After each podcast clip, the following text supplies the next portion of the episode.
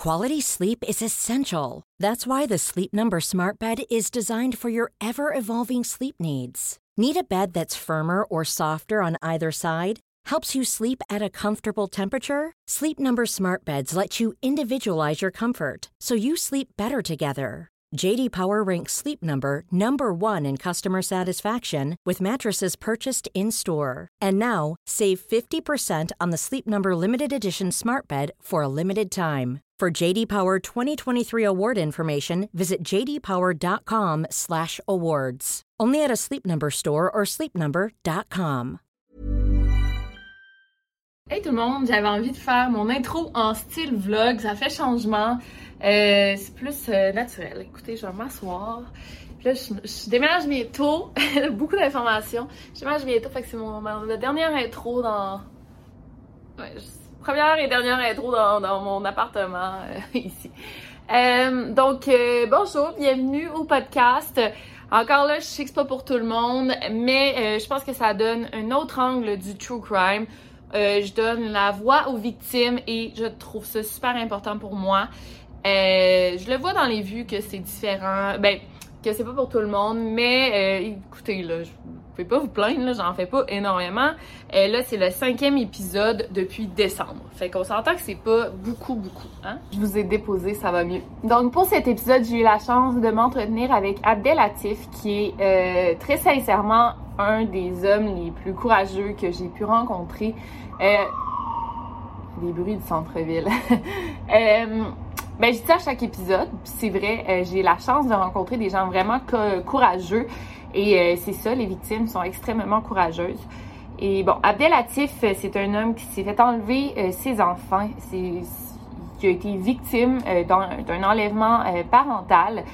Et moi, depuis euh, mon tome 2 euh, de Garder l'œil ouvert, euh, j'ai parlé d'enlèvement parental avec Henrik Teaton, qui lui s'était fait kidnapper son fils par sa femme japonaise. Lui, c'est un Danois qui habite à Toronto, donc canadien, canadien. et sa femme est japonaise, elle leur a enlevé leur fils. Et cette histoire m'avait tellement, tellement touchée. Et ça l'a vraiment donné une autre vision des enlèvements parentaux moi, je prenais ça au sérieux, évidemment, mais je voyais ça, j'étais dit, ah, c'est une, chicane de famille, ça va se régler. C'est ça que je me disais toujours dans les enlèvements parentaux. Et bien vite, euh, en entendant ces histoires comme celle de Abdelatif et celle de euh, Henrik, que c'est loin d'être ça, euh, c'est carrément des tragédies et il y a beaucoup, beaucoup de victimes d'enlèvements parentaux. Et vous allez entendre l'histoire d'Abdel, ça vaut la peine de l'entendre. Euh, Abdel est encore très, là je dis Abdel, c'est Abdel Latif, il est encore très euh, touché par ça. Plusieurs euh, reprises dans le podcast, ils, ben, ils, font en, ils font en larmes carrément. Et même celle qui s'occupait du son au studio était comme Victoria, comment t'as fait pour pas pleurer? J'étais comme moi, je sais pas comment j'ai fait là. Ben, j'étais vraiment en mood d'intervieweuse, puis j'étais comme ben, je vais pas pleurer. Mais en tout cas, c'est très touchant, très touchant. Et j'aimerais aussi qu'on aborde ce podcast sans jugement. Euh, trigger warning, euh, à un moment, je trouve ça important de mettre des photos euh, parce que la, femme, ben, l'ex-femme de Abdelatif l'accuse d'une chose et on a des preuves à l'appui pour montrer que c'est faux. Et euh, bon, elle l'accuse de l'avoir battu, frappé. Et il y a les photos qui que non, c'est pas vrai. En fait, euh, bon, on, je l'explique, on l'explique très bien dans le podcast, mais je vous le dis rapidement. En fait, elle, elle dit qu'il l'a frappé au visage. Quand on frappe quelqu'un au visage, on va avoir des échymoses, des bleus. Euh, et sur les photos, on voit clairement qu'elle a des brûlures. il y a beaucoup d'autres choses comme ça qui prouvent que cet homme est innocent de ce qu'on l'accuse. Et vous allez voir, là, c'est un shit show. Euh, l'enquête qui a été faite, euh, cet homme, euh, moi, je pense qu'il a été victime de racisme aussi dans l'enquête qui a été faite ici à Montréal. C'est quelque chose là de très, très, très frustrant très décourageant. Bref, je parle beaucoup, j'ai hâte que vous voyez ça, c'est très touchant. il m'a envoyé un lien de GoFundMe. Je vais mettre ça dans la barre de description. Pourquoi un GoFundMe? C'est que lui, il veut revoir ses enfants. OK? Euh, c'est ça son but premier. C'est pour ça que je l'ai invité euh, sur le podcast. Euh, c'est un droit fondamental, je crois, qu'il puisse revoir ses enfants. Il veut revoir ses enfants et en ce moment, tout ce qu'il fait, c'est payer des frais d'avocat à Dubaï, ici. Ça lui, coûte, une fortune. C'est pas tout le monde qui a une fortune à payer pour ça. Fait en fait, si on donne, chacun donne un dollar, ça va l'aider à payer ses frais d'avocat. Fait que je vais mettre le lien GoFundMe. Voilà. Bon. Euh, donc, sans plus attendre, lançons-nous dans le podcast. Écoutez, si ça vous intéresse pas les podcasts, je veux juste vous dire, passez votre tour. Pas besoin de le dire dans la description. Victoria, ça intéresse personne les podcasts. C'est très, très, très insultant pour mon travail et pour euh, le témoignage des victimes qui s'ouvrent euh, à vous, euh, qui ont vraiment souffert, qui parlent, qui pleurent, qui là après eux ils vont lire évidemment qu'ils vont lire les commentaires puis qu'ils voient des commentaires ingrats que genre Victoria c'est très inintéressant, je me désabonne. Je pense que c'est. En tout cas, mais il y en a juste 3-4 là qui laissent toujours ces commentaires-là. Bon, regarde, je sais même pas pourquoi j'ai dit ça, mais bref. Je voulais dire. Ok, je vous aime. Merci. Bye.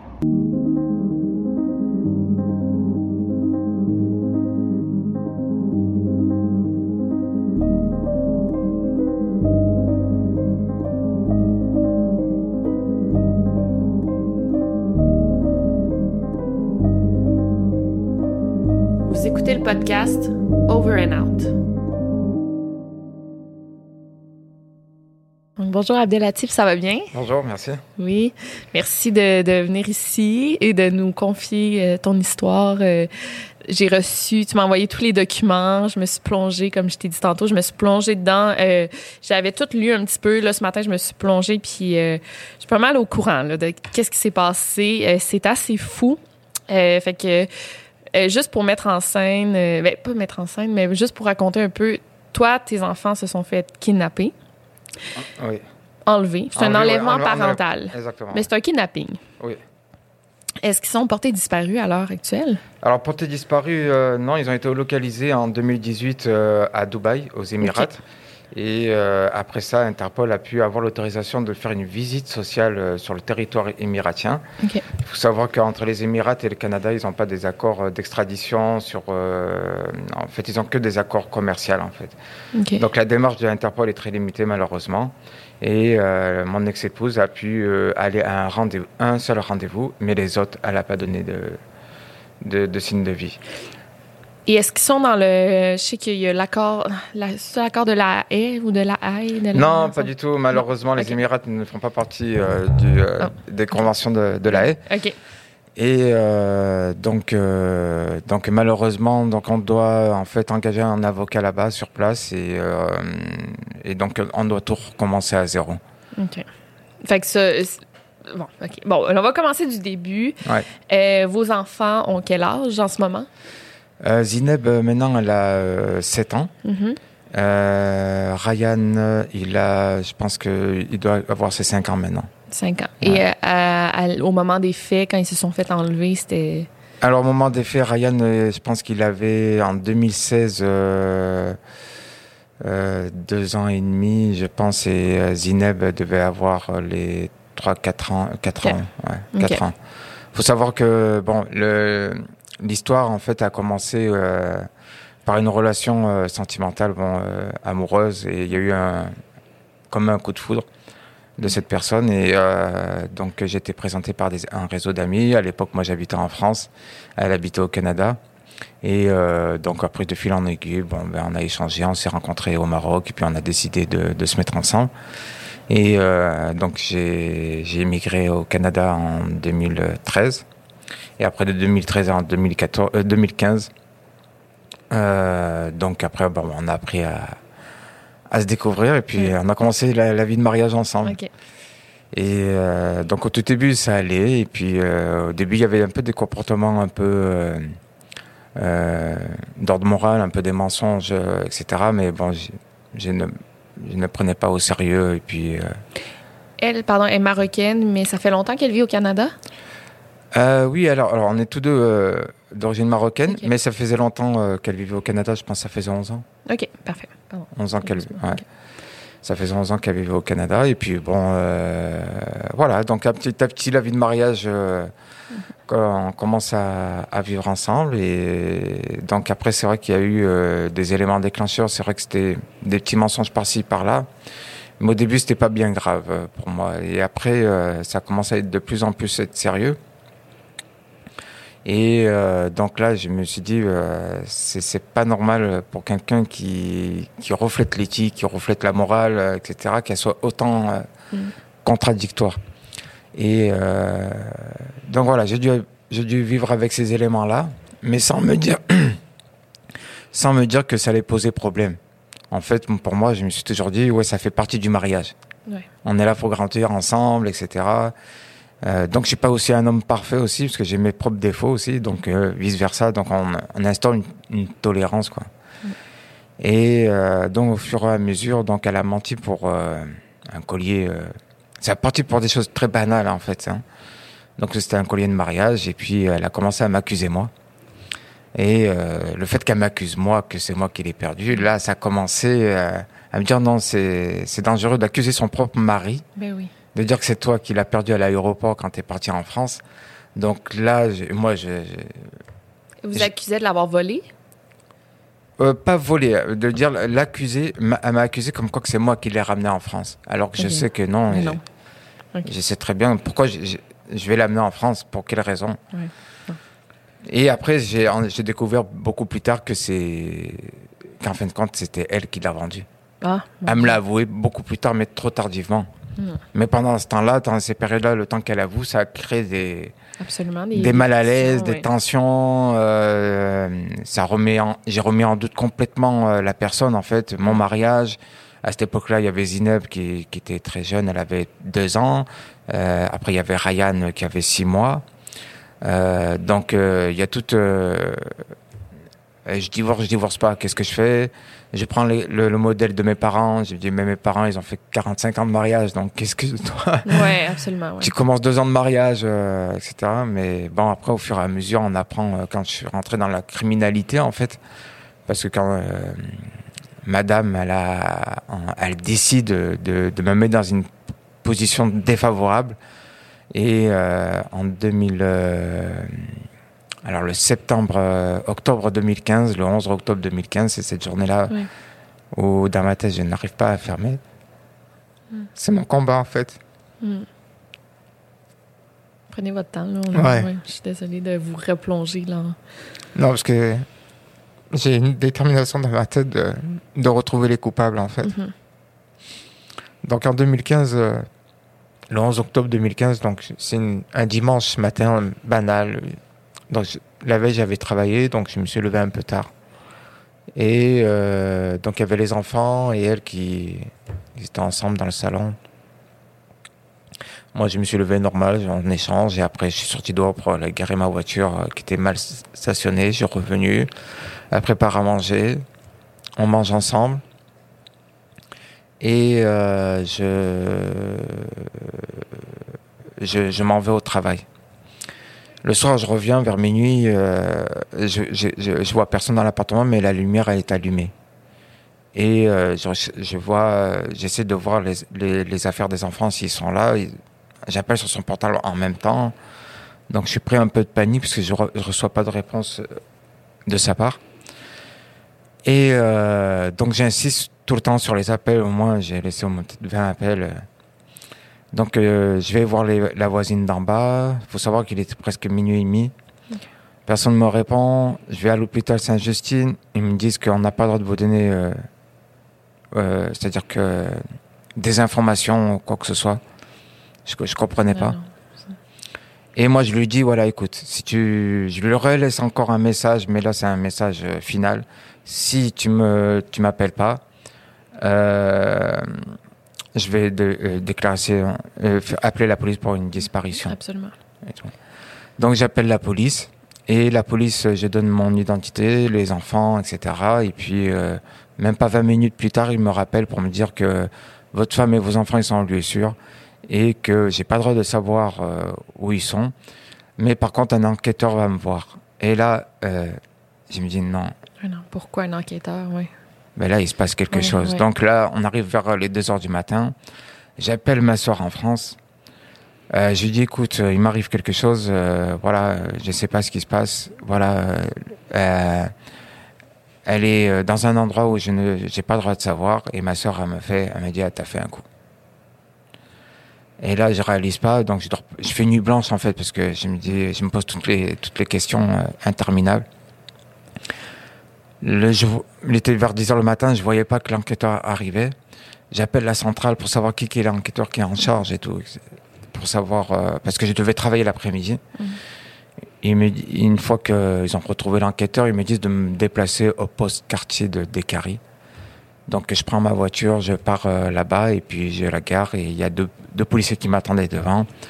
Ils font euh, un contrôle d'identité sur ma personne et ils me disent vous êtes en arrêt d'arrestation. Ils me mettent les, les, les menottes. Et là, j'en crois pas mes yeux. J'ai Pourquoi, genre, qu'est-ce que j'ai fait? ben, c'est pour moi c'est une- je- un déni de, c'est un déni de réalité Oui. quoi, complètement. ouais. Donc euh, je reste abasourdi, ils me disent que j'ai je suis accusé de violence conjugale, agression sur mineur et incitation à des actes sexuels. Donc moi dans ma tête automatiquement, j'ai essayé de re- de chercher euh, quel mineur que je connais. Je, je dis mais je connais pas de Mais filles non. qui ont 16 ans ni même 18 ans, je Mm. fréquente personne quoi. Mais non. J'ai mis d'où ça sort tout ça. Donc ils me mettent dans, euh, dans la voiture de police, je pars dans un endroit où j'arrive pas à identifier. Je suis gardé en garde à vue et puis vers euh, quelques heures plus tard, il y a l'enquêteur qui vient me- m'interroger. Donc il m'explique, il me pose des questions, comment, comment ça a été ma, ma journée de dimanche, etc. Je lui parle. Et euh, il me dit, est-ce que tu es au courant de tes, tes accusations? Je dis oui, et tout ça. Mais pendant qu'il me parlait, je j'avais le sentiment de, de retrouver, ma, rechercher ma vie. Hmm. Euh, c'est comme deux personnes en fait, Ouais. deux personnes. Et je lui dis non, mais c'est un complot quoi. Il me dit mais prouve-nous que c'est un complot. Je dis ben vous avez qu'à fouiller son téléphone portable. Ouais. Vous allez avoir toute la vérité. Vous allez euh, tout avoir et puis euh, dans- bien sûr qu'il y a eu plusieurs questions, mais je leur ai demandé de passer le détecteur de mensonges. Mhm. Il m'a dit ça se passe pas comme ça, il faut demander un mandat et tout. Mais ça, je comprends pas un mandat. Si vous vous offrez pour un, un- un détecteur de mensonges, pourquoi il y aurait besoin d'un mandat? C'est ça, je comprends pas. Je sais pas, il y a même euh, à l'heure actuelle, euh, Victoria, j'ai beaucoup d'interrogations, j'ai Mm. pas de réponse dans euh, parce que il y a eu un déni pour moi, une injustice au niveau de l'enquête. Oui, absolument. Oui, il y en a, une. Et euh, pourquoi je dis ça? Parce que bon, c'est vrai que je vais pas dire que le Québec est moins fort en termes d'enquête euh, par rapport à la France. Ben, euh, j'ai vécu dans un environnement où on, on a eu à la télé les enquêtes, les reportages Ouais. de crimes et tout. Donc on, on voit la chronologie, comment les Ouais. enquêteurs et les quels sont les outils, les mécanismes Ouais. vont euh, utiliser pour arriver à la vérité. Mais moi, de mon côté, rien, Non, rien. nada. C'était basé que sur des phrases. Et pensez-vous, je je sais pas si je, je veux vous poser, pensez-vous que vous avez été euh, discriminé? Aujourd'hui, oui, je peux le dire. Oui. Ah oui, euh, là aujourd'hui, euh, je Ouais. peux le dire. Au début, non, parce que je voulais pas partir dans un truc de racisme. ouais, de racisme. Mais ouais. déjà, j'étais choqué, traumatisé déjà.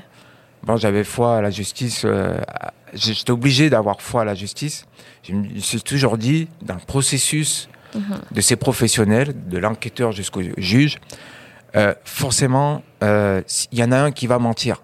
Ouais. Soit l'enquête va aboutir à la vérité, ou soit, si ça bloque, ça veut dire qu'il y a un, un enquêteur, ou dans le processus, il y en a un qui ment, qui bloque tout. Mhm. Voilà. Ouais. Et c'est ce qui est arrivé, quoi. Mhm. Ouais, non, c'est vrai. Voilà. Donc, euh, pour revenir à, bon, ben, aux accusations, donc moi au début, je, je ne sais, bon, je sais de quoi je suis accusé, mais je ne connais pas du tout euh, ce qui s'est passé quoi ce dimanche 11 octobre. Donc quelques semaines plus tard, euh, je fais mes trois jours de prison, après on me relâche, et après euh, je rencontre mon avocat une semaine plus tard ou deux semaines plus tard, à ma sortie de prison. Donc le 11 octobre 2015, le mois de novembre, euh, je la rencontre. Et là, il y a le rapport, euh, le témoignage de mon ex-épouse.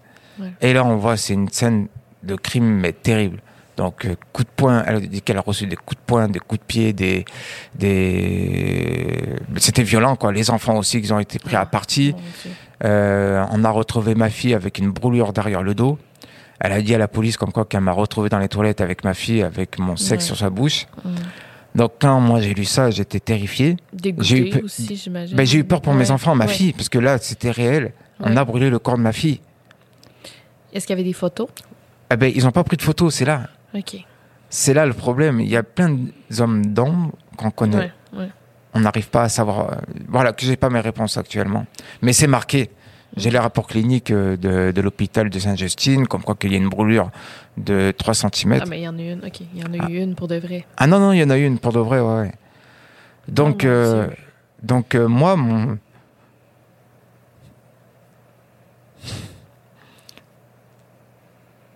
Mon combat, c'était sauver mes enfants. Mhm.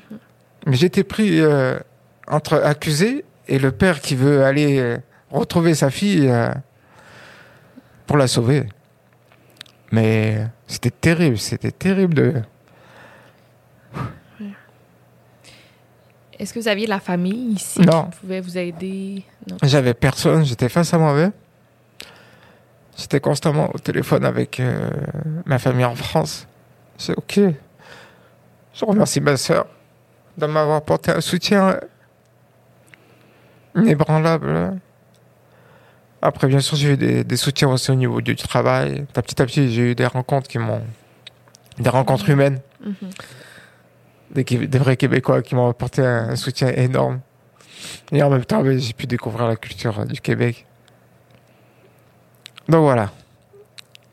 C'était. euh, Donc, là, vous faites face à ces accusations terribles que Ouais. vous êtes chamboulé. Qu'est-ce que vous dites à votre avocat? J'ai jamais fait ça? Ben oui, je suis innocent. Évidemment, ouais. ouais. Puis ça, c'était toute cette scène de violence. C'était le... On, elle, elle disait- 11 octobre. 11 11 octobre. ouais. Mais vous aviez un alibi. Vous étiez pas là cette journée-là, non? Alors, elle, en fait, elle a tout fait pour que ça se passe le matin. Quand elle raconte, ça s'est passé le matin. D'accord? Donc, moi, forcément, j'étais là le matin. Donc, après, euh, elle, elle dit Je suis parti à 4 heures de l'après-midi. Vous étiez parti à quelle heure? À 2h54. OK. Ben, Parce que j'avais le traçage euh, Google. Vous savez, quand vous êtes connecté à votre boîte Gmail, Ouais. vous, avez votre, vous êtes tracé, en fait. Mhm. Mais elle, euh, elle a dit, elle a confirmé que je suis sorti à 4 heures du mat, euh, 4 heures de l'après-midi. Bon, ben, C'était impossible, mais j'étais à 4 heures. Je devais être à 4 heures opérationnellement au travail. Bon, vous avez une preuve.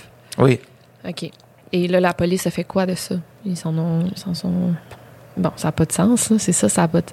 Bien, de- en tout cas, là, vous avez dit, parce que là, moi, j'ai vu après le rapport, vous avez passé le polygraphe. Quand- comment on s'en- vous en êtes venu à passer le polygraphe et prouver que vous êtes.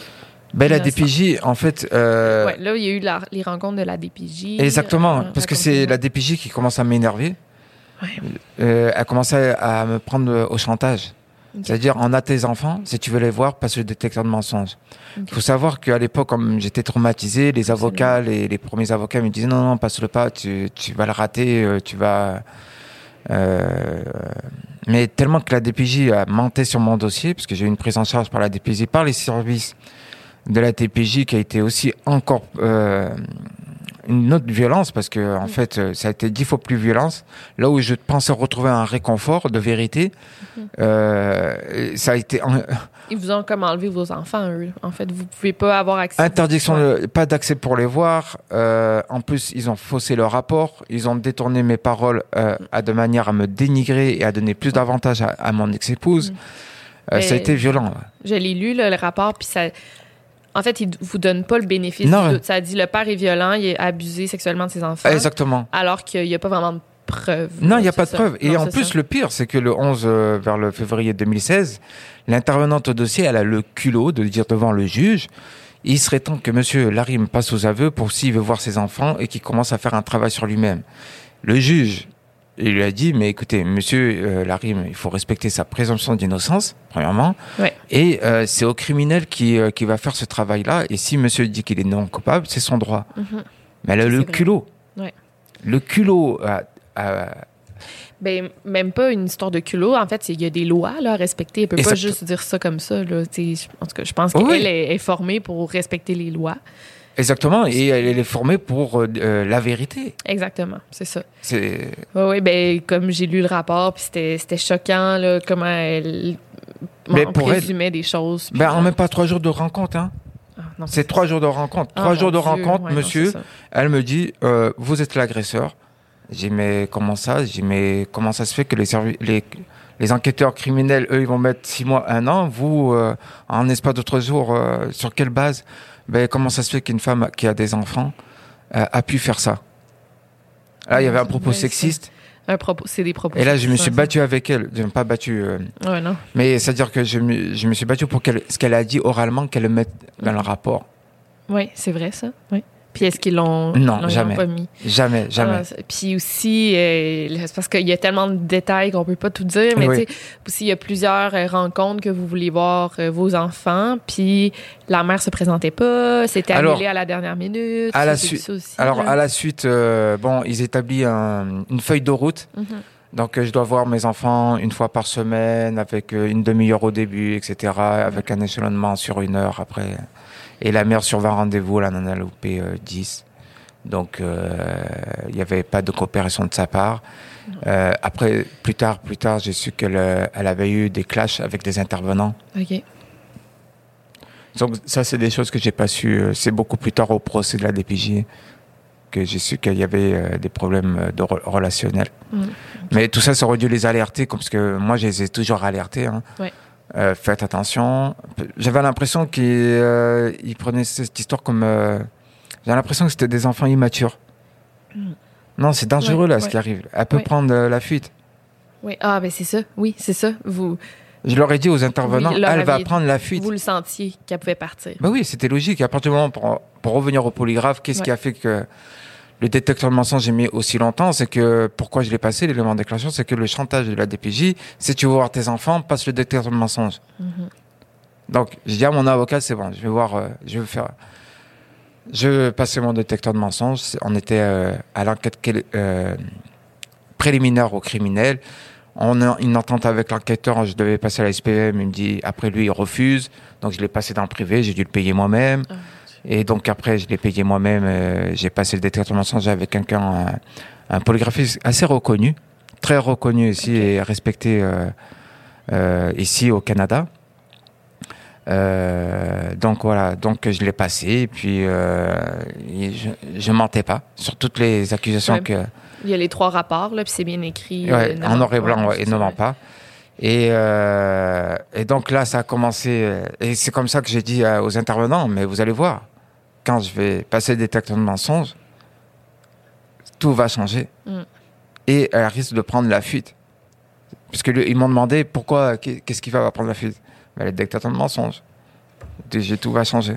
Parce que là, elle aurait peur de, de perdre la garde, là, en fond. De, Ben, perdre vous- la garde que et puis reprendre la garde, en fond. ben, que je reprenne la garde, c'est Ouais, très grave ça, ce qu'elle a fait. Ouais, ouais. C'est des fausses accusations, mettre en danger. Ah, que- que- fait que là, elle pourrait aller en prison à cause des et, et en plus, j'ai eu d'autres accusations, des plaintes. C'est-à-dire qu'elle a, parmi la première plainte, entre euh, janvier 2016, donc euh, de janvier 2016 jusqu'à son en- l'enlèvement. Oui, je me rappelle de ça, je l'ai lu dans le rapport. Des, ben, il y a eu des plaintes aussi Ah oui, elle a accumulé encore d'autres plaintes. Pour vous, mais aussi plein de terrorisme. Là, aussi, il y a eu des Ah, mais ça, c'est la plus grosse, ça, parce Ouais. que. C'est fou, ça. Là. Ben là, ils ont, ils ont mis. euh, je vais essayer d'aller chronologiquement parce Excusez, que. je, me parle dans, dans les détails, mais il y a tellement de choses. là. Ah ouais, chronologiquement, donc euh, alors 2016, donc euh, première euh, une, de- une première plainte euh, comme quoi qu'elle a eu euh, euh, des menaces de mort de ma famille de France par mail. OK. Voilà.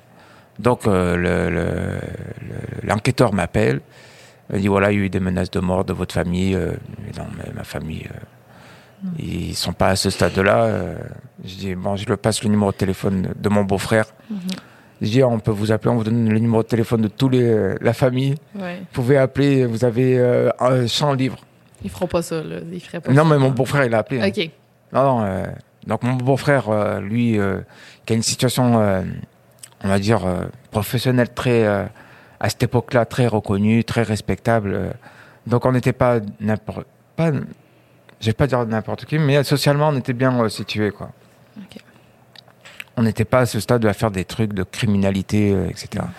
Donc, euh, donc la première plainte elle est classée sans suite. Deuxième plainte, euh, comme quoi que j'aurais incité des témoins à témoigner euh, de l'entourage.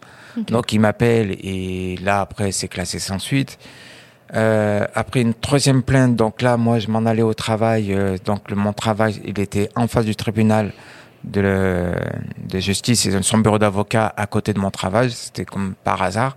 Il y a un McDonald's Ouais. et moi j'allais prendre mon café au McDonald's normalement.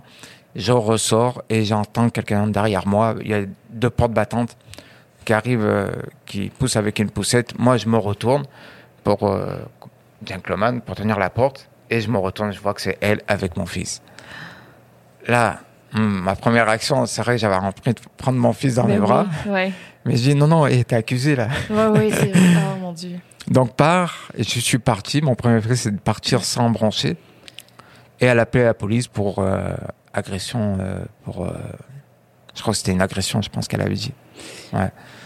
Mais il y avait les vidéos qui m'ont sauvé. ouais. Ouais, les caméras de surveillance du McDo, puis même l'employé a dit non, non, il s'est rien passé, non? L'employé Oui, du bah, ils ont McDo, dû ouais. témoigner. Puis elle me connaissait. euh, bon, euh, cet employé me connaissait tous les jours. Ouais. Je venais tous les jours. Elle savait que je travaillais euh, à cette entreprise-là. Donc, euh, C'est fou, là. OK, ouais. Donc, euh, voyant qu'ils n'arrivent pas à, ils arrivent pas, je mets au pluriel parce que, euh, alors, je sais pas à quel moment je peux leur le dire, mais je vais le dire maintenant. C'est que j'ai toujours su qu'elle avait un amant. OK. Je sais, OK. Ça, j'étais Ouais. pas sûre. OK. En fait, euh, ce qui s'est passé, c'est que euh, quand elle a, a commencé son école de conduite, euh, Ouais, ça. quand elle a commencé l'école de conduite, euh, il y avait ce formateur. Donc là, on revient donc le 11 octobre 2015, un mois avant, le 28 août. Hum. Donc un peu, un peu plus d'un mois, le 28 août. Donc elle commence à passer son école de conduite. Et à chaque séance, elle revient, me parle toujours du formateur. Mais là, je la vois ivre, mais ivre d'un un état d'extase. Hum. D'accord? Donc ça pouvait pas me tromper, je dis il se passe quelque chose. Mais bon, j'ai mis ça de côté et voilà.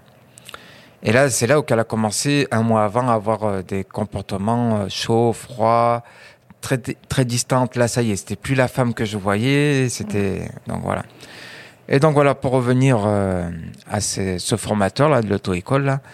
euh, donc quand je suis sorti de prison, j'ai dû déménager et par hasard, j'avais une chance sur un million de le croiser. Mais Mhm. comment je pouvais reconnaître son visage, c'est que moi j'ai fait mon enquête. Ouais. Parce que mon intuition, c'était lui. Ouais, sûrement. Quand je suis sorti de prison, Ouais. même euh, quand j'étais en prison, je dis c'est lui. Mm. Je savais. C'était plus fort que moi. C'était comme ça. Donc j'ai fait mon enquête personnelle. Donc j'ai essayé d'enquêter, donc d'appeler l'auto-école pour savoir qui est le formateur, que j'ai bien la confirmation de savoir son nom, son prénom, qui tous les soirs, le mardi soir à telle heure. Parce que demandé, je leur ai dit, voilà, je voudrais mettre mes enfants à l'auto-école. On m'a Ouais. parlé d'un homme très réputé, etc. On me donne son nom, prénom. Je retrouve son, son, visage sur Facebook. Et pour revenir à cette rencontre coïncidente, là où j'avais déménagé, je le croise euh, par hasard euh, un samedi vers 2h de l'après-midi à mon nouvelle adresse. Je me retourne, je le vois arriver sur ma gauche. Je dis c'est lui. Lui, il me voit, mais il avait des lunettes de soleil. Donc je traverse comme si je fais, je le connais pas, l'arrêt de bus il est là. Et, euh, et lui, il se retourne. Mais complètement Ah à ouais. 180. OK, ouais, c'est sûr. C'est sûr. et j'ai dit, c'est toi. Ouais. Et là, ça a commencé à tour- et, euh, pendant neuf mois, ils ont commencé à m'intimider avec les voitures de l'auto-école, à passer devant chez moi, à me narguer. On se croisait, hein, c'est comme ça. hein. Mhm. Après, ils changeaient de voiture. Et là, j'ai appelé mon avocat. Je dis, voilà, ce qui se passe, il y a ça aussi entre-temps. Il me dit, va porter plainte et tout. J'ai porté plainte. Après, les enquêteurs sont partis le voir. Bien sûr qu'il y a un déni, de, Ouais. etc. Ouais. Donc voilà. Et euh, je l'ai même croisé un soir euh, face à face parce que elle est tellement lourde. Il y a beaucoup d'éléments dans cette, euh, cette histoire.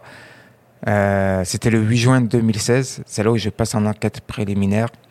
Et j'avais loué une voiture parce qu'il y avait ma soeur et mon frère qui étaient venus. Et je devais rendre cette voiture et c'était la veille. Donc j'avais cette voiture-là. C'était vers minuit, j'étais parti prendre un café au McDonald's et je vois une Honda Civic. Et Cette Honda Civic, je la reconnaissais parce que c'était cette voiture-là qui venait m'intimider. Et moi, j'étais derrière eux, donc ils tournent à gauche pour aller en direction de chez moi. Et là, je me suis dit, attends, s'ils tournent la rue Nantel, c'est que c'est eux. Ouais. et là, ils tournent la rue euh, Nantel et ils s'arrêtent juste devant chez moi. Et moi, je suis derrière avec les phares, donc je lui ai fait les pleins phares.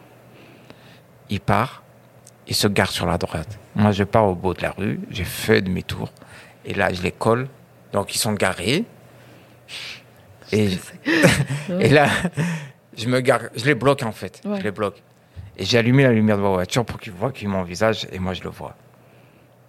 Puis qu'est-ce qu'il a fait? Il Non, non, je les ai restés bloqués. ouais. Non, non, non, c'est regarder Ouais. pour qu'ils sachent que je le. Je n'ai pas peur de, je n'ai Ouais. pas peur de vous. Non, non, mais non. Ils étaient, ils étaient les deux ensemble? Non, non, euh, il y avait des filles à la- à la- à- derrière. Ok, J'ai vu des cheveux roux, mi-roux. Mm. Je pensais que c'était elle. ok. Mais là, je peux pas le dire ça avec Ouais. certitude. ok. Mais lui, son visage, Mhm. c'était clair. Mhm. Après, je suis parti faire demi-tour. Ils sont partis. Je les ai resuivis pour voir s'ils allaient vraiment m'affronter. Non, ils ont commencé. à- Ouais, non, c'est sûr qu'il n'y avait pas. Ouais. Donc voilà. Donc, Ah ouais. euh, donc derrière le parcours judiciaire, ben, il y avait le parcours aussi. euh, Ouais, la quête personnelle, ouais. Ouais. Voilà. Donc voilà, donc euh, je passe le détecteur de mensonges au mois de juin, qui m'est inno- innocente. De juin 2016 jusqu'à 9 septembre 2016, on reçoit encore une autre plainte. À 1h du matin, minuit, minuit, 1h du matin, on m'appelle, la GRC. Hey, c'est fou, la GRC, là, c'est pas rien. là. Ah ouais, la GRC m'appelle, vous êtes monsieur Larue Oui, j'ai vous êtes qui? On est la GRC. J'ai pourquoi vous m'appelez? Oui, on a reçu une plainte anonyme. J'ai dit, euh, euh, est-ce que vous êtes capable de venir euh, J'ai dit, mais vous êtes. dit, non, non, non, non, je vous crois pas que vous êtes la GRC. Pour moi, c'était un coup. euh, ouais. Là, dans ma tête, je me dis, c'est un, coup- un traquenard pour. euh, Ouais. Pour m'a- m'attirer quelque part. quelque part. et-. Parce que c'est vrai que on pouvait m'abattre. Euh, parce que là, parce que là, c'était. C'est l'impression que j'avais, on va dire. Parce que vu que je remontais la pente et que je me battais, cœur et âme, pour retrouver, pour retrouver mes enfants. Mhm. Donc il y avait qu'une seule solution, soit on le- on on l'élimine et comme ça tu as la vie tranquille toute ta vie, tu as tes enfants, etc. Mais soit si lui il, il arrive à se relever, c'est toi que tu vas tout perdre. Mhm. Donc euh, tout est possible dans ce, genre d'histoire. Et euh, donc pour revenir à la GRC, donc il, décide de se déplacer en fait. Il se déplace jusqu'à mon domicile. Il se déplace à mon domicile, il y avait les deux agents de la GRC, j'avais mes, mes amis qui étaient avec moi pour être témoins, etc. Donc il m'embarque dans la voiture, je vais, euh, je vais jusqu'à leur centre interrogatoire. Et euh, donc ils commencent à me poser des questions. Donc euh, voilà, ils me disent de quoi je suis accusé, donc de participer à un réseau djihadiste, de participer à la mafia française, de faire du blanchiment d'argent entre le Canada et la France, OK. et euh, que j'allais commettre un attentat d'ici trois jours à l'hôpital juif. Mais ça n'a pas de sens. Est-ce qu'il y avait des preuves? Qui, comment ils ont trouvé ça, genre, cette, cette information-là?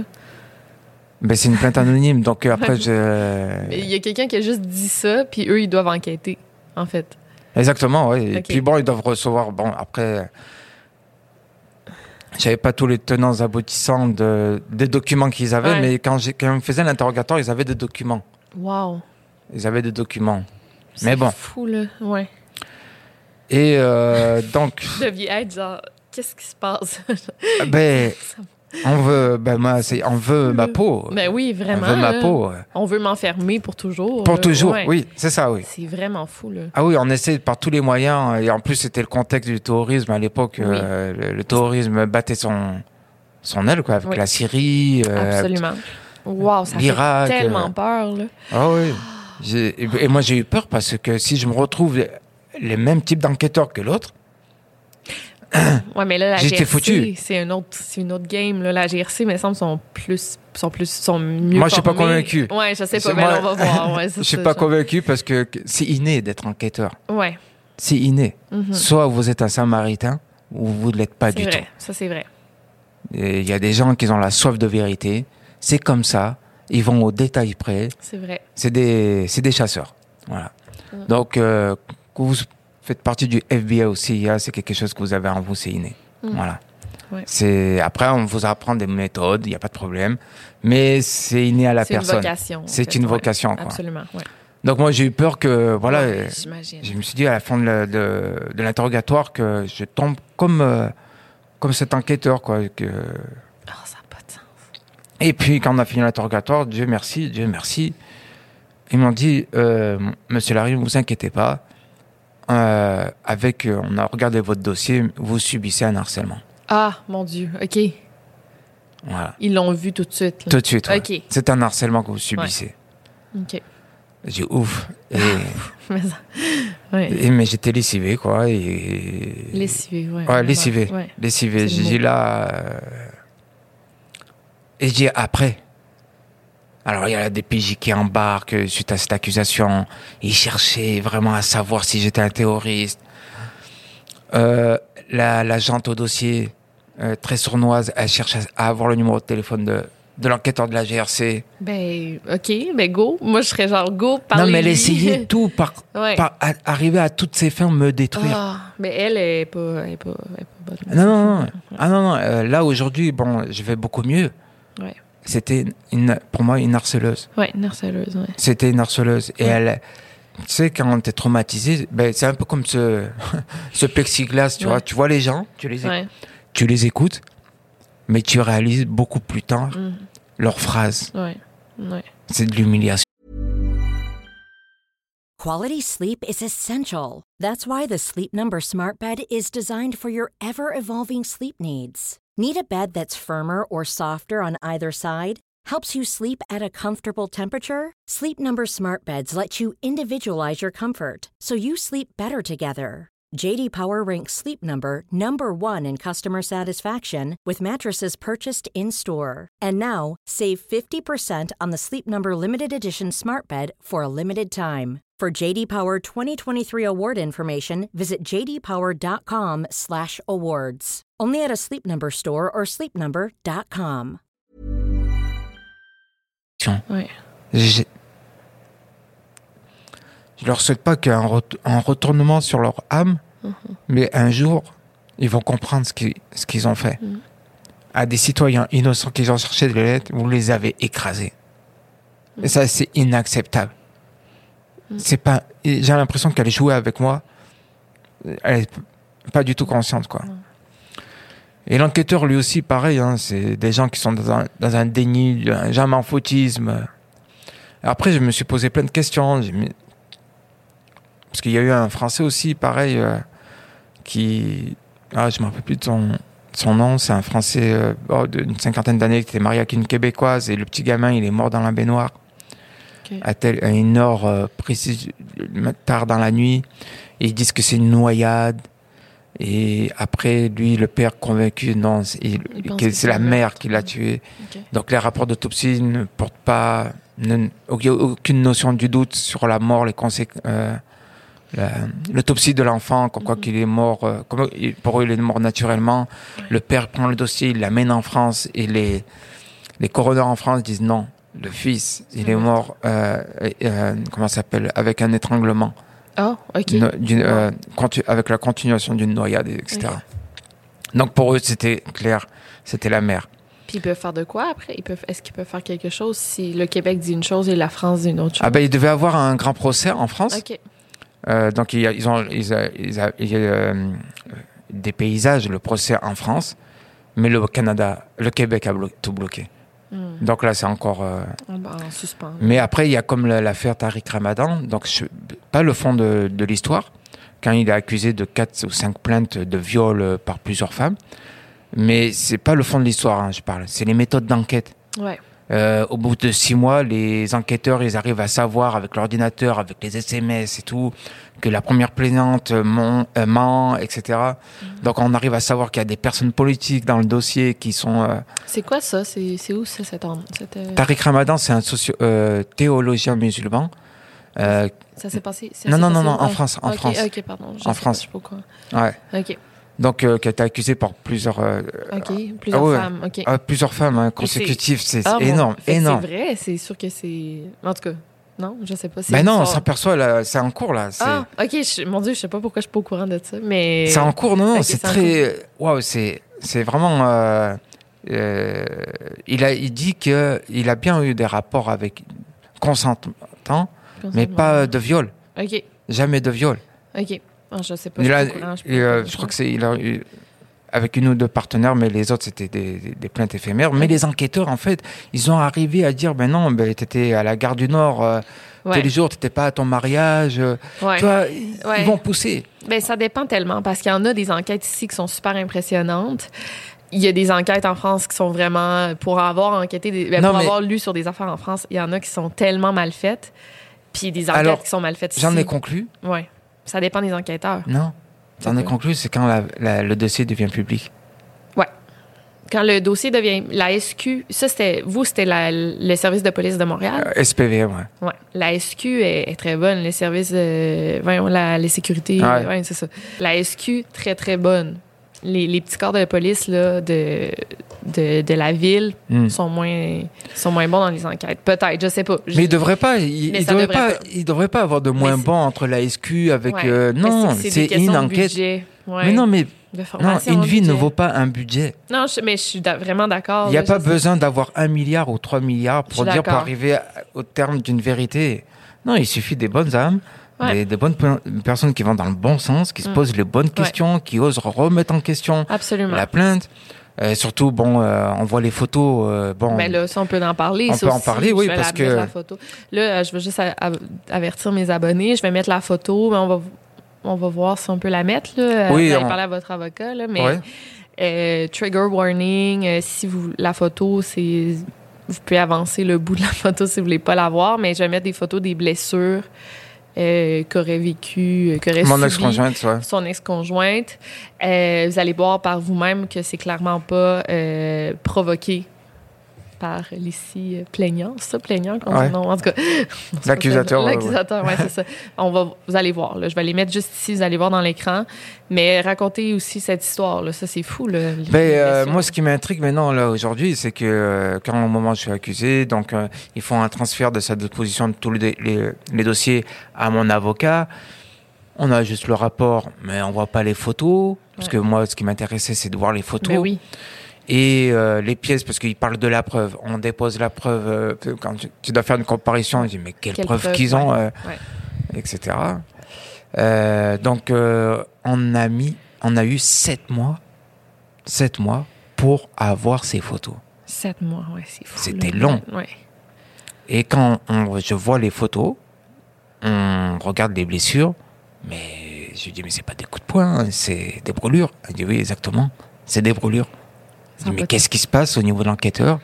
Donc, alors, on a essayé de regarder un peu le dossier, et puis le fait que, alors ça, je mets bien des parenthèses, le fait qu'une agente a mis échymose. Donc, échymose, c'est quand euh, vous allez regarder euh, sur Google euh, vos évolutions d'un coup de poing sur, au visage, c'est échymose. Ouais. D'accord? Donc, euh, ça devient très violet. Le visage devient violet, après il change de couleur, il ternit au rouge, rouge, jaune, et, etc. Mais là, on voit que c'est des brûlures, on voit bien qu'il y a vraiment la marque d'un symbole, Ouais. etc. Des coups, alors bon, des coups sur l'épaule, euh, un peu, un peu Ça, sur le pas remarqué, mais j'ai vu sur le Ouais. visage. Ouais. Euh, mais sur le visage, bon, on voit que c'est des brûlures. quoi. Donc voilà. Donc il y a jusqu'à aujourd'hui, j'ai plein de, questions. de questions que j'ai pas de, de réponse. Fait qu'elle se serait auto-infligée des, des brûlures. On là, sait pas. Pour ma- On ne sait pas. Est-ce qu'il y avait euh, quelqu'un euh, qui est venu et qui l'a aidé? Parce que je me dis si c'est elle-même, la fille va témoigner parce qu'elle a reçu une brûlure. Ouais. Donc euh, c'est très voilà. Puis, euh, est-ce qu'on on peut voir, tu sais, avec. euh, est-ce, que, est-ce que vous sauriez un peu, avec les, les outils qu'elle avait à la maison, qu'est-ce qu'elle aurait euh, utilisé pour se brûler? Est-ce que vous avez sais, un fer plat? alors il y a des alors il y a des experts, je vais pas leur dire leur nom, Non, non. qui sont dans le dossier. Ouais. Alors ils disent que c'est fait avec le plat d'une fourchette. OK, ouais. Le. euh, Le plat, c'est bien ouais, le- la ouais, queue de. Ben, est-ce qu'on voit les petites lignes ou genre, non? Mais ah, la tu queue, verras. le, le dos, ouais. Euh, tu vois, le- à un moment donné, le- euh, au bout de la marque, il ça fait comme une forme d'un losange. OK, bon. Ça se pourrait, ça. Voilà. Donc euh, ça, Mais ça, c'est que des, c'est pas des certitudes, c'est des Mm. probabilités Ouais. ou des, voilà. OK. Et mais après, moi, j'ai interrogé des boxeurs, des gens qui qui font des sports de combat. Ils me disent non, ça c'est pas des coups de poing. Ouais. Euh, des fois, bon, j'ai mes amis, bah, qu'est-ce que tu vois sur les photos? Ben ils voient des brûlures. Ils sont tous formels, quoi. Donc après, euh, on est au mois d'avril 2016, hein, et après le mois de juin, j'ai l'enquête préliminaire. Donc ma- mon avocate euh, commence à l'interroger, donc euh, mon ex-épouse, donc euh, mon ex-épouse, donc commence à témoigner. Donc là, c'est la première fois, je suis pas la première fois, parce que là aussi, il y a une anecdote, mais ça, je vais, la dire juste après. Donc elle se fait contre-interrogatoire par mon avocate. Et une fois que cette enquête préliminaire est terminée, il y avait la DPJ, le parcours de la DPJ aussi, parce que c'est aussi c'est long. Oui. Parce qu'on demande euh, d'avoir des experts psychologiques. Moi, je demande d'avoir des experts psychologiques. Et puis, je vois que ça retarde, il n'y a pas de coopération. J'ai dit, mais tout le monde devrait aller dans ce sens-là. Mm. Euh, mais bon. Après, arrivé au... euh, avant que je rencontre le, le procès de la DPJ, en fait, il y a eu un élément déclencheur. Quand je suis sorti de prison, je devais passer devant le cour de la, la cour de la famille pour les séparations de biens. C'est bien, elle avait demandé le divorce. Ouais. Et euh, donc, moi, c'est la première fois que j'allais rencontrer un juge.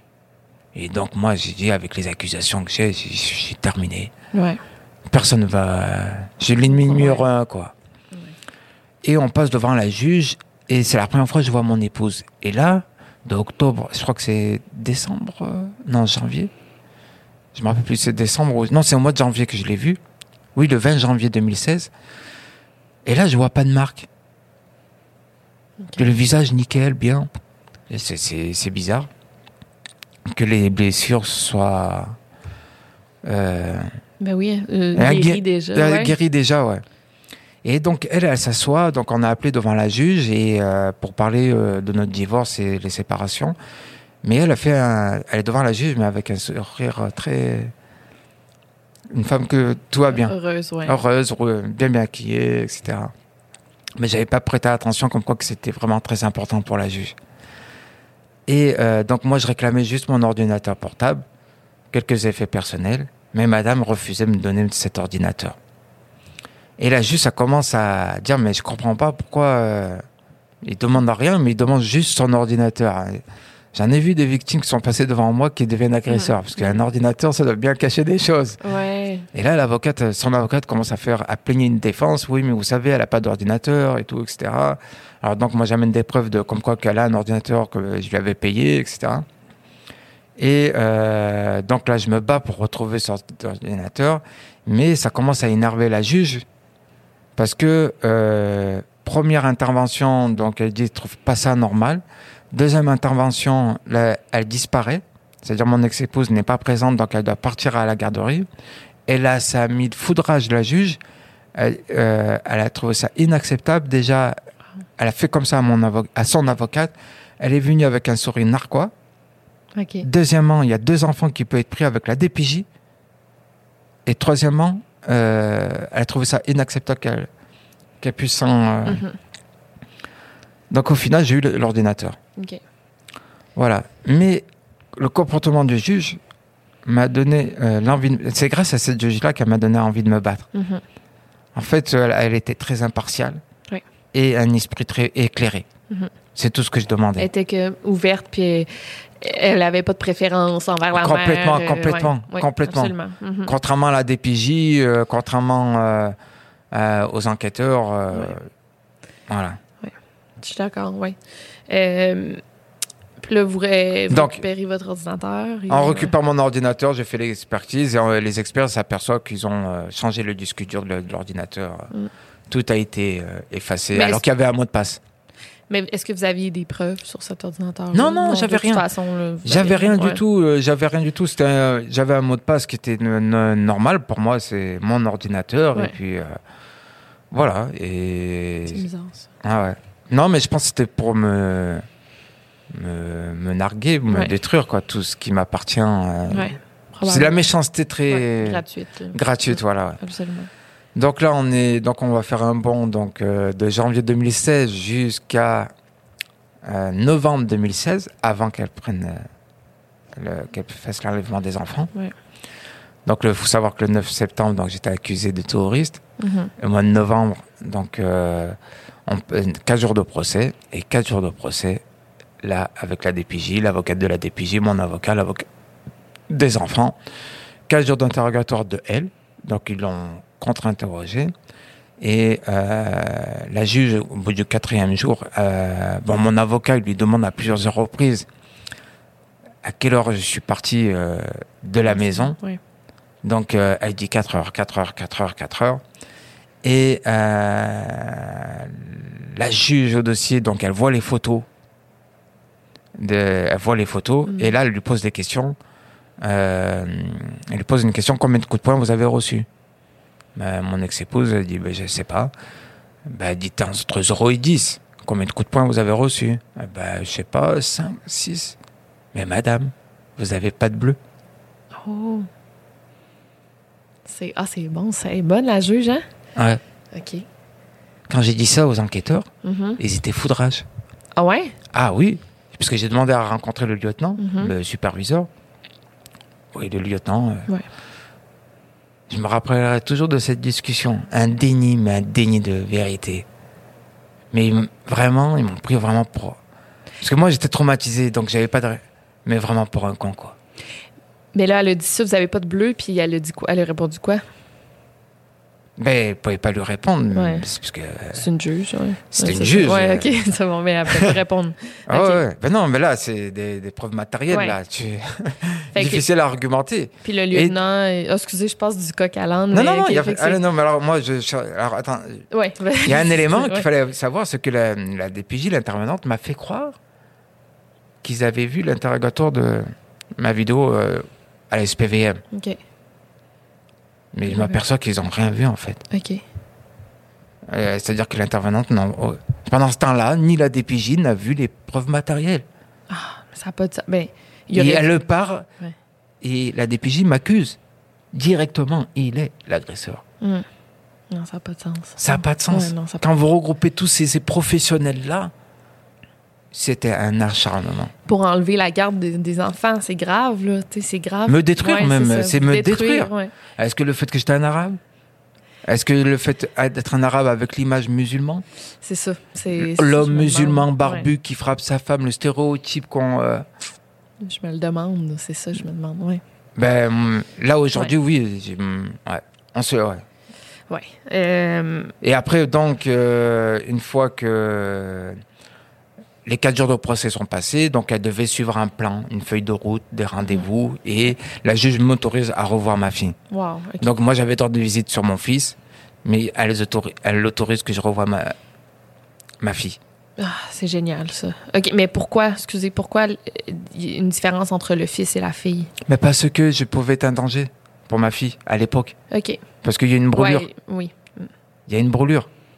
Donc, soi-disant que la Zineb, elle est traumatisée, euh, etc.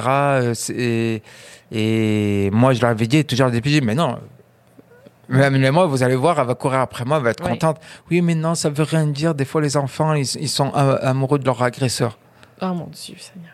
Je dis, alors, quoi que je fasse, je suis, je suis perdu. Ouais, vraiment. Oui, c'est très violent, toutes Ouais, ces ouais, phrases-là. euh, euh, connectivement, et même, euh, c'est ça, oui, c'est ça. ça. c'est c'est violent. C'est d'une violence inouïe, quoi. Mm. Il faut être fort pour euh, Ouais. encaisser tous ces coups et de, et de savoir qu'on a des faces en, en face de nous très cruelles. Vraiment. Ouais. Fait que là, vous avez l'autorisation de revoir, ma fille, donc, et, euh, et mon fils aussi, Ouais, euh, à- hors, sur, hors sur, sur, visite supervisée. Les deux, là. Non, non, juste mon fils. Après, ma fille, ça sera avec, euh, je pense, su- visite supervisée. OK. Voilà. Donc, vous êtes très heureux. Bah oui, je suis très Parce que heureux. c'est tranquillement, puis après, ça peut être à temps plein, là. C'est- Exactement, Ouais, euh, exactement. Ouais. Et en plus, l'intervenante, il faut savoir que euh, avant que le procès commence, donc le jour J, elle me dit euh, Je commence à avoir des doutes sur votre ex-femme. Bon. C'est maintenant que vous vous réveillez. Wow, OK. Et. ouais. Mais vous, elle, était manipulatrice. Parce qu'elle me donnait le, le semblant. Le, le, je suis- à la fois, je suis votre allié, pas votre allié. Je, je coopère. Mais en fait, c'est comme si, avec moi, euh, elle cherchait les informations. Donc, elle arrivait très ami, et après ennemi, ami, ennemi, Ouais. Ami, elle- ennemi. Elle peut aussi se revirer sa, sa veste de bord. Peut-être qu'au début, elle vous voyait comme un, Non, non, mais un agresseur, puis après dire, hein, mais je je suis plus sûre. Elle a le droit. non, non, c'est pas ça. Je sais pas. C'est Ouais. même pas ça ce que j'explique. Oui, elle a le droit. Ah, ouais. Non, elle a le droit de se tromper, il y a pas de problème. Non, non, il n'y a pas de problème, mais c'est la manière comment elle fait pendant pour chercher, subtiliser des informations et pour se retourner contre moi. C'est très, ma- c'est plus, C'est malsain, c'est as- c'est très malsain. Et elle l'a fait jusqu'au procès, puisqu'à un moment donné, bon, quand j'ai vu que ça, revi- ça revirait de bord contre mon ex-femme, bon, je, je- dans les couloirs, elle revient vers moi. J'ai dit, il me faudra me protéger. Elle me dit dans quel sens, parce que c'est par rapport à son ex, euh, son amant, Mhm. parce que c'est incapable de tout. Et elle, elle est partie, donc on repart euh, dans le juge, devant le juge. Elle est partie raconter à son avocat, à mon ex-épouse, euh, vous avez demandé euh, une protection. Dans quel sens? Et là, je regarde, l'intervenant, elle n'avait pas le droit de faire ça. Non, mais Jusqu'au c'est- bout, jusqu'au bout, elle était méchante. professionnel, ouais. Non. Non, en Alors, je vais aller. euh, Ouais. euh, J'enchaîne sur les événements juste après le procès. Elle avait une feuille de route, mon ex-femme, elle devait respecter. Et l'intervenante au dossier, donc pas celle, euh, c'est une travailleuse sociale, donc elle devait faire le suivi. Première semaine, pas de nouvelles. Donc là, on sort le 19 novembre. Première semaine, pas de nouvelles. Deuxième semaine, deuxième semaine, euh, pas de pas de nouvelles. Je dis, Eh, il se passe quelque chose là. Oh, réveillez-vous là. Euh, donc, euh, elle me dit, mais vous pensez euh, quoi? Je dis, mais euh, c'est grave là. Et on a passé quatre jours de procès là. Tout est possible. Là. Elle peut prendre la fuite. Mhm. Et donc, je la, la traverse sociale, je vois qu'elle se réveille pas. Et je l'appelle l'intervenante au dossier. J'ai, on était vers le 13 décembre. J'ai dit, là, ouais, il se passe quelque chose là. Il faudrait peut-être se réveiller. Mhm. Ah, mais vous voulez dire quoi? Il se passe quoi? Et là, ça me choque. Ça- je suis resté bloqué, je raccroche. Qu'est-ce que je fais? Je porte plainte à la. Parce qu'à l'époque, j'habitais à Longueuil. J'appelle euh, le poste de police de Longueuil, je Ouais. porte plainte. Ils m'ont dit non, non, c'est pas ici, il faut que tu portes plainte, c'est à Montréal, faut euh, à, à Montréal. Et euh, de suite, la GRC m'appelle. C'est- comme ils ont Ouais. su, c'est tout, euh, ils savent Ouais. tout, quoi. Ils m'appellent, je dis voilà, je pense qu'elle est, elle est partie euh, du pays. Après, j'appelle l'enquêteur au dossier. Mhm.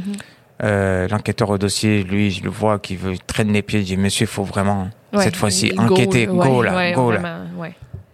Et il m'a appelé deux heures plus tard, comme quoi qu'elle est sortie euh, Oh du mon pays. Dieu. Oh, ça Ouais. Elle est sortie du pays. il me dit, Ok. euh, donc, elle a, il me dit il est passé par les frontières terrestres New York et New York, Égypte. Donc, euh, à ce moment-là, euh, l'intervenante, euh, donc il faut que la DPJ se sort du dossier pour que je puisse avoir les pleins pouvoirs de, de pouvoir continuer mon dossier au niveau international. Alors pourquoi je- j'insiste, il faut que la DPJ sorte jusqu'au bout. L'intervenante. Donc on va au poste de police pour qu'on porte plainte pour enlèvement et un mandat de ramener de la part de la DPJ. Je- à cette époque-là, je ne savais pas qu'elle était partie en Égypte. Non. À ce moment-là, ouais. je ne savais pas. On est au poste de police. Le policier prend ma- la plainte et me demande à, à ton avis, elle serait où? Je sais pas. Là, l'intervenante en ce moment-là me pose plein de questions. À ton avis, elle pourrait partir dans quel pays? À vrai dire, je sais pas. Le, si elle va au Maroc, c'est pas possible parce que j'ai toute ma famille là-bas. J'ai Elle serait dans la merde. Un dans Elle la merde, quoi. ouais. La France. J'ai non, là aussi. Je pense Dubaï, Est-ce qu'elle a, de la- elle a de la famille là-bas? en France? Euh, à, à Dubaï? Non, non. Ok. Non, mais c'est le réseau. Parce que pour moi, elle derrière tout ça, c'est un réseau. Ok. avec tout ce qu'elle a fait, le scénario, euh, tu vas dire ça à la police, tu vas dire que tu as reçu. euh, tout le procédé qui a été établi pour m'incriminer, pour. euh, c'est. Elle a été entourée par des professionnels. Ok. C'est pas des gens qui sont à leur premier coup. Parce que. euh, pour, euh, parce que elle, en fait, bien sûr qu'elle avait des problèmes mentaux. Mhm. C'est vrai que de, de l'ordre moral. Mhm. Je savais qu'elle peut être très méchante, d'accord, mais elle était naïve, Ouais. d'accord. Elle aurait pas. Mais à- ouais. Exactement. Ouais. Donc elle, a eu, elle était entourée de gens qui étaient capables à créer des histoires. Mhm. Qu'ils étaient, ils n'étaient pas à leur premier coup. Mhm. Parce que pour donner l'idée de brûler le corps d'une fille, d'un bébé, Ça venait pas d'elle. Ça venait bien de quelqu'un d'autre. Mais savoir qui l'a fait, je sais pas. Voilà. Donc, euh, on revient au poste de police euh, avec l'intervenante. Et euh, donc, elle me pose plein de questions dans quel pays, etc. Je ne sais pas du tout, je ne sais pas. Et le policier me réinterroge. Attendez, elle serait où? Je ne sais pas du tout, je ne sais pas, peut-être Tunisie, parce que son examen, c'était un Tunisien. Tunisie, je ne sais pas. Et là, l'intervenante, ils sont en Égypte. Je la regarde, mais vous le savez? Et l'enquêteur, le, policier qui prend la plainte, mais tu le savais pas? Non, je ne savais pas. Le policier sort. Je dis, mais pourquoi vous l'avez pas dit? Il me dit, tu n'avais pas le droit de le savoir. Ben voyons donc. Je suis le père. Oui. Puis là, vous avez la garde, vous avez le droit de ben, visite. disons que là... Ben, vous avez le droit de visite, là. Ben, disons que là, ils ont disparu, là. Ils ont disparu, tu rigoles plus, là. Ben, si c'est une affaire d'aliénation parentale, je crois que, tu pour leur protection, exemple, vous auriez le droit de pas le savoir, mais là, c'est plus pareil parce que vous êtes allé en cours, là, puis... Oui, on sortait de la cour et que là, ça. Euh, oui. Ça, c'est plus pareil, là. Là, vous avez le droit de savoir, là. Oui. Ça n'a pas de sens. Regardez la méchanceté qu'elle avait. Ça n'a pas de sens, oui. Mais là, elle le dit, là. Ils sont en Égypte, OK. Oh, ouais. Oh mon Dieu. Puis le policier, il savait aussi, dans le fond. Non, non, il me demandait plusieurs. Vu qu'il me posait la question, il, je pense qu'il n'arrivait pas à voir l'enquêteur, peut-être euh, le temps qu'il monte son dossier. Ok, euh... c'était pas l'enquêteur, c'était un, autre policier. oui, oui, oui. ouais, ouais. Et donc, euh, le temps qu'il contacte l'enquêteur pour savoir avoir l'information. Donc, oh mon Dieu. Elle est en Égypte, là, elle voulait partir à Dubaï. Mais là, en ce moment-là, ah, ce moment-là, on elle est en Égypte. En ce moment-là, la dernière trace, c'était l'Égypte. Voilà. Donc là, je vois que je me retrouve seul. Ah. Je dis, wow, face à moi-même. Plus de DPJ, plus d'enquêteurs. Qu'est-ce que je fais? Donc, euh, nouvelle bataille. Je repars sur un nouveau défi, retrouver mes enfants. Mm. Voilà. Donc, euh, ben, j'étais sonné, quoi. J'arrivais pas à y croire. Mm. Est-ce que vous pourriez faire affaire avec des, des enquêteurs en France? Non, ça n'a pas rapport. Non, non, non. Après, bon. Euh, donc, le 15 décembre 2016, donc c'est là que on, a, euh, on apprend euh, l'enlèvement, puis et que tout est fini. Et puis, on essayait de. J'attendais que l'autorité centrale. Parce qu'on on, tombe, voilà, on tombe en période des fêtes. OK. Donc, vous savez, période des fêtes, tout le monde est absent. Donc, j'attends très patiemment au mois de janvier que les enquêteurs m'appellent pour l'enlèvement. Donc voilà, donc ils m'ont appelé le, vers le 5 janvier, et puis euh, ils ont pris mon, euh, ma déposition, mon témoignage. Mhm. Donc là, il y a une enquête Interpol donc pour les enfants, une vignette jaune. Et euh, là commence un conflit entre les enquêteurs et moi pour que je veux absolument qu'il y ait une vignette rouge sur mon ex-épouse. Parce que si les enfants passent les frontières, les douaniers, en fait, ils vont qu'alerter mais laisser passer les enfants. Une vignette rouge, c'est recherché, non? Euh, vignette rouge, c'est criminel. Criminel, c'est recherché par la police comme non criminel. Ok, c'est criminel. Ah oui, c'est pas le même statut. Tu es recherché de toute façon. Ouais. D'une manière ou d'une autre, que ce soit jaune. Mais jaune, c'est comme c'est un enlèvement, non? C'est ça. Puis rouge, c'est criminel, c'est ça. Exactement. Comme wanted, non? C'est ça. c'est ça. C'est ça. Ok. Ouais. Donc, euh, ce qui est arrivé est arrivé. Puis elle a fait l'Égypte, Oman.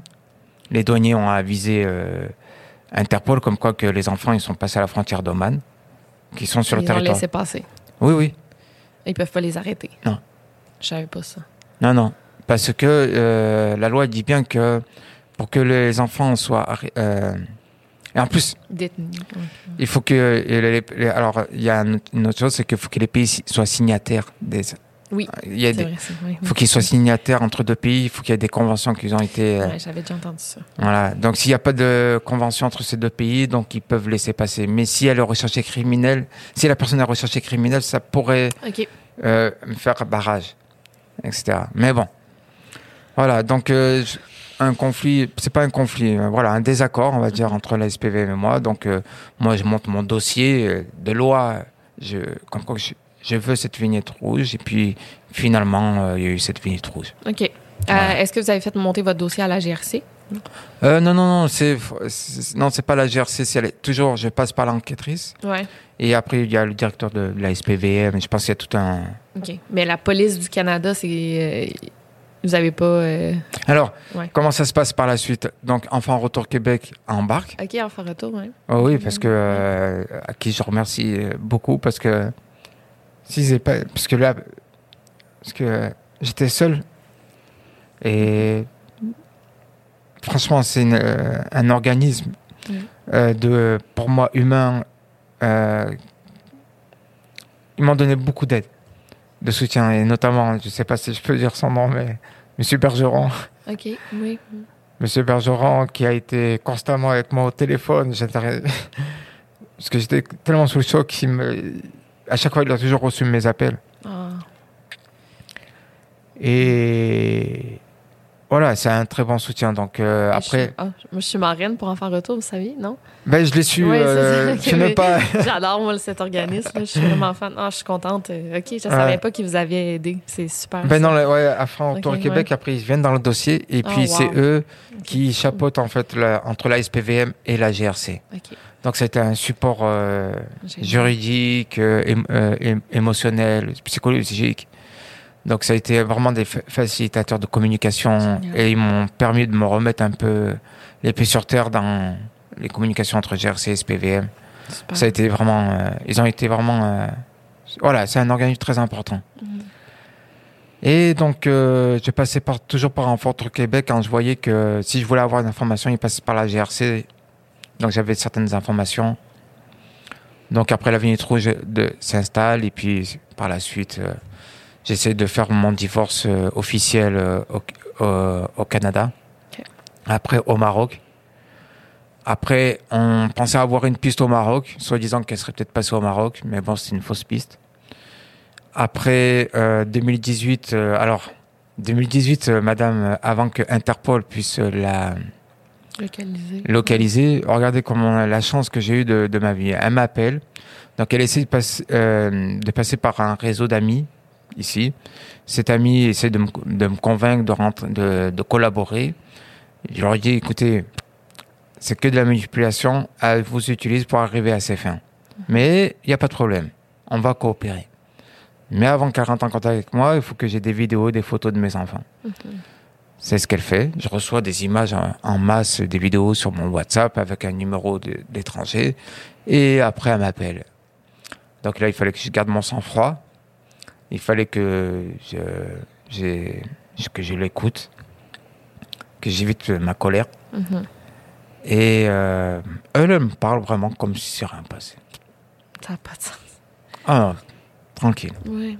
Donc elle me dit, oui, avec, tout ce que j'ai fait euh, là-bas et tout, euh, et puis elle a des PJ euh, qui étaient dans le dossier, j'avais peur qu'ils enlèvent les enfants, etc. Donc il écoute très attentivement pour voir savoir qu'est-ce qu'elle veut vraiment. Et elle me dit qu'il faut que j'en- j'enlève les plaintes. Et je dis non, c'est hors de question. J'enlèverai jamais les plaintes et je vais pas négocier avec quelqu'un qui a qui a l'autre bout du monde. Je lui dis, écoute, je te passe le numéro de téléphone d'Enfant Retour Québec, tu fais tes démarches, tu prends ton temps, tu essaies de voir tes droits à toi, qu'est-ce qui est le mieux pour toi, etc.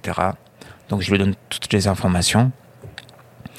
Et euh, depuis, et je lui ai demandé dans quel pays tu es. Elle me dit en Arabie Saoudite. OK. Et moi je lui dis, je te crois pas. Ouais. Disons, moi, c'est pas que je lui dis que je te crois pas, mais euh, parce que juste avant, j'ai dit, ce serait temps pour toi de coopérer, parce que tu vas retrouver, premièrement, ta liberté, Mhm. et euh, tu pourras voyager où tu veux, à Dubaï, euh, etc. Ouais, bon. ouais. Et elle me dit qu'elle est, après, j'étais dans quel pays, Arabie Saoudite, et même pas une semaine plus tard, Interpol appelle la GRC, SPVM me disent votre femme est localisée à Dubaï, elle s'est faite contrôler. Pas arrêtée, mais contrôlée. Mhm. Mais les enfants, ils n'étaient pas avec elle. OK. Alors tu vois, Ça n'a pas de sens. Mais non, c'était sûr qu'elle allait se faire rattraper. Là. mais juste contrôlée, parce qu'il n'y a pas d'accord de. en Ok, fait, entre ouais. les Émirats, Ah, il n'y a pas ouais. de. Mm. Mais déjà, les Émirats, euh, déjà, ça fonctionne très très bien. hein. La communication euh, contrôlée, hop, à- Mm. à Interpol, avisé, ça va très vite. hein.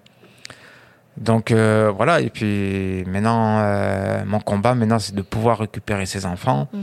Donc c'était en, alors, alors, en 2018. Hein. Mhm. Donc j'avais pas de moyens, pas d'argent, parce qu'il faut savoir qu'une épreuve comme ça, ça crée de l'instabilité à tous les niveaux. Oui.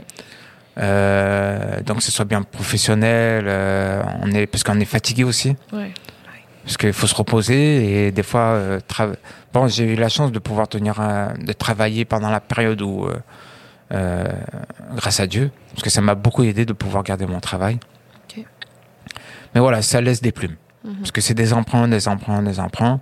Donc après, j'ai rencontré une femme euh, dans la communauté qui s'appelle Madame Adjira euh, Belkacem et euh, qui, je lui ai raconté mon histoire parce que c'est une femme, en fait, elle fait beaucoup d'actions dans la communauté et euh, elle a une agence euh, qui s'appelle Sépulture. Donc, euh, elle recherche euh, des fonds pour euh, que les gens qui n'ont pas de moyens pour euh, enterrer les défunts, Ok. ben, elle crée des levées de fonds et puis euh, la communauté euh, se mobilise, et, etc. Donc, moi, je lui ai raconté mon histoire et puis elle a eu un coup de cœur. Et euh, on a, elle s'est mobilisée, elle a- on- j'ai témoigné plusieurs fois auprès de la communauté. On a eu des, le- des levées de fonds. Donc là, on a à peu près euh, 10 000, euh, 10 000, et- 10 000 dollars. Donc il y, a, euh, il y a déjà eu 7 000, 5 ouais, 7 000 dollars qui a été parti pour les frais d'avocat. Et là, il nous manque encore euh, 5 000 dollars. Ok. Donc là, euh, on est en- euh, toujours en recherche de ces 5 000 dollars. Je vais mettre le lien dans la barre d'infos. Si vous avez un GoFundMe, j'imagine, ou un. Oui, j'ai un Je vais GoFundMe. ça, ouais. c'est sûr, sur ça, dans la barre d'infos. Ouais. J'invite mes abonnés à donner. là. Des fois, un dollar, ça compte. Hein? C'est, Oui, un dollar, Un c'est, dollar, ça euh, fait la, ça, ça fait la différence. Tout le monde hein, peut euh, donner, ouais. C'est pour les frais d'avocat. C'est juste pour les frais d'avocat, en fait. Ou pour vous déplacer. Est-ce que vous voulez vous déplacer à Là aussi, oui, oui, je dois me déplacer, mais déjà, si je peux déjà assumer les Ouais. frais d'avocat, c'est, euh, c'est énorme. Mm. Donc là, euh, on, on a engagé un avocat, donc là, on attend, euh, on est juste à la moitié du parcours, donc il y aura une autre partie à payer. Wow. Et euh, avant que j'engage cet avocat, donc en, 2000, euh, en 2020, parce que c'est octobre 2020, j'ai commencé à l'engager. Donc ça a mis du temps d'avoir de l'argent, de, de récupérer des fonds. Et en même temps, j'ai eu euh, le soutien d'un ami, parce que euh, le soutien d'un ami financièrement, que, à qui je remercie beaucoup. Donc je te fais une petite dédica- dédicace, Mohamed. Mais merci à l'ami, oui, ah non, il a été, il a cru mon histoire dès le départ. Quoi. Ça a été. euh, C'est bien ça. Euh, Il y a des âmes comme ça qu'on comprend pas. Oui. C'est envoyé par Dieu, par l'univers. Mhm. Ouais. Oui, vraiment. Et euh, donc voilà, on a pu engager un, un avocat rapidement parce que, mais, euh, pour faire une enquête sur mes enfants à, à Dubaï. Donc ils disent que les enfants, ils n'ont pas de visa, ils sont sur le territoire euh, émiratien illégalement et ils doivent une amende à peu près de 30 000 dollars chacun. Parce qu'il y a des frais de pénalité. Tu vois. Ça, c'était à l'époque. hein. Alors maintenant, euh, C'est pas une vie, là, ça. Là. Il serait tellement Ça, mieux ouais. ici, là, avec vous, là. Ouais. Et on a appris aussi que la mère a menti sur, sur son euh, immigration. Donc, comme quoi qu'elle est rentrée mariée, pas divorcée, mais sans enfant. Quoi. OK. Voilà, bon, donc ça, c'est. Ce serait tellement mieux de revenir, là, de... Ben, c'est ce qu'on a dit plusieurs fois. C'est ce qu'on lui dit. euh. C'est mieux de, de tout avouer, de tout avouer, tout ce qui s'est passé, et que tu retrouves une vie normale. Ben oui, je comprends. Mais ça va arriver. On dirait que j'ai comme espoir, là, dans votre histoire, parce que elle peut pas vivre toute sa vie comme ça. Les enfants, est-ce qu'ils vont à l'école? Est-ce que... Bon, c'est Ben, j'ai aucune nouvelle. Je sais euh, comment leur santé, Ouais. euh, comment ils s'alimentent. Ouais. Euh, tu sais, quand, euh, quand t'as pas de papier, Ouais, c'est ça. Ça. Elle peut pas vivre, elle peut pas vivre là-bas toute sa vie. Elle peut pas, elle peut pas faire ça toute sa vie. Ben, plus que j'engage, plus que j'engage des procédures judiciaires Mhm. là-bas, Ouais. à un moment donné, euh, ça va taper fort parce qu'il y a le territoire émiratien qui ont leurs propres lois. Ouais. Donc, euh, si eux, ils voient, tu es rentré ou tu as, euh, euh, tu as fait quelque quelque chose d'illégal, là, c'est ça aussi en plus. Et puis là-bas, les lois aussi, ça. Ben, ben après, les préjugés. Alors, ouais, j'ai comme pas ouais, conf- ça, c'est peut-être des préjugés. Non, mais j'aurais peur. il y en a beaucoup qui confondent les Émirats avec la- l'Arabie Saoudite. Ok, oui, c'est Les vrai. Émirats, c'est rien à voir. Ok, hein, c'est bon. Plus relax. C'est ouais, ouais. non, non, oui, c'est plus relax. Ok. C'est, euh, C'est un pays ouvert vers le monde. Ouais, Mais par contre, la loi, c'est la loi. Ouais. il n'y a pas comme ici des tendances. euh, oui, c'est une famille. euh, Voilà. Mm. Ils ont pas ça dans leur tête. C'est la loi qui prime. euh.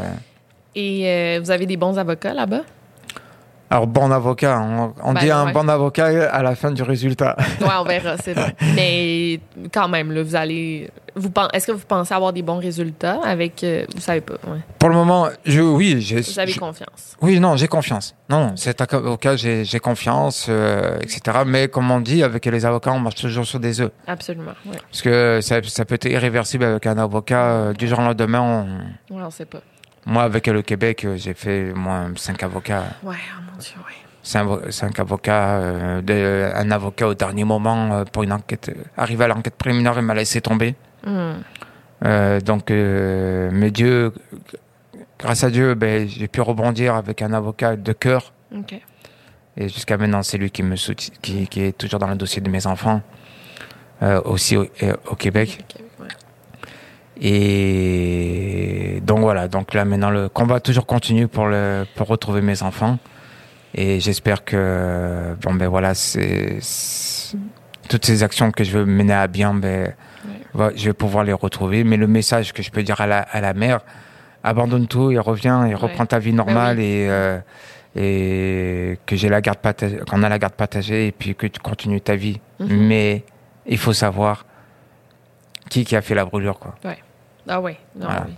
Euh, ben, regardez, moi, mes abonnés, j'espère que votre histoire euh, les a touchés autant que moi. Là, c'est, euh, c'est vraiment fou. Puis, je, je vais mettre le lien du GoFundMe. Vous Ouais. avez un site internet aussi, non? Oui, oui. Jamais sans mes enfants. Non, je, attends. Jamais. C'est ça? Jamais, jamais, sans mes enfants. Ouais, ouais, c'est ça, je j'ai- ramené le sans, ouais, jamais sans mes enfants. Je vais mettre ça sur le site euh, internet. euh, je vais mettre ça sur, dans la barre de descri- description. J'ai une page Facebook aussi. Une page Facebook. OK. Que je- je, vais donner, je vais donner tout. ouais. Oui, ben, je, vais, je vais tout mettre ça dans la barre d'infos. Allez vous abonner à sa page Facebook pour être au courant euh, des suivis. Là, vous, Mm. vous maintenez ça. Euh, tu sais, les enlèvements parentaux, moi, je trouve qu'on a toujours des préjugés envers le père. On, on va toujours s'imaginer le pire. Ah, ah, il a sûrement fait de quoi, mais on le- c'est pas ça. C'est pas non, tout le temps a- ça. c'est pas tout le temps ça. C'est vrai qu'il y a des préjugés de la société au niveau sociologique. C'est vrai que on a toujours mis en position la femme faible, un esprit faible, etc. Mais les temps ont changé. Euh, la femme, elle a ses, euh, euh, ses devoirs et ses responsabilités sur le plan émotif, sur ses actions en tant que citoyenne. Oui. Euh, voilà. Non, et le père Mais a autant le droit de voir ses enfants. Exactement, ça, mais c'est-à-dire que autant oui, on a autant le, droit, mais malheureusement, euh, euh, on donne toujours le pouvoir plus de droits à la femme qu'au père, quoi. Ouais, Mais, les cas, enlèvements, les enlèvements d'enfants, il y en a autant chez les hommes, chez les. C'est chez les femmes. Oui, c'est Ouais. ça. Ouais, exactement. Voilà. Fait que, un gros merci de nous avoir confié. C'est moi qui te euh, remercie histoire, surtout d'avoir euh, pris mon histoire euh, à cœur. très touchant. Puis on, on te souhaite euh, de retrouver tes enfants vraiment, vraiment bientôt. Ouais, je te remercie beaucoup. Merci Merci, à toute l'équipe. Merci. Merci.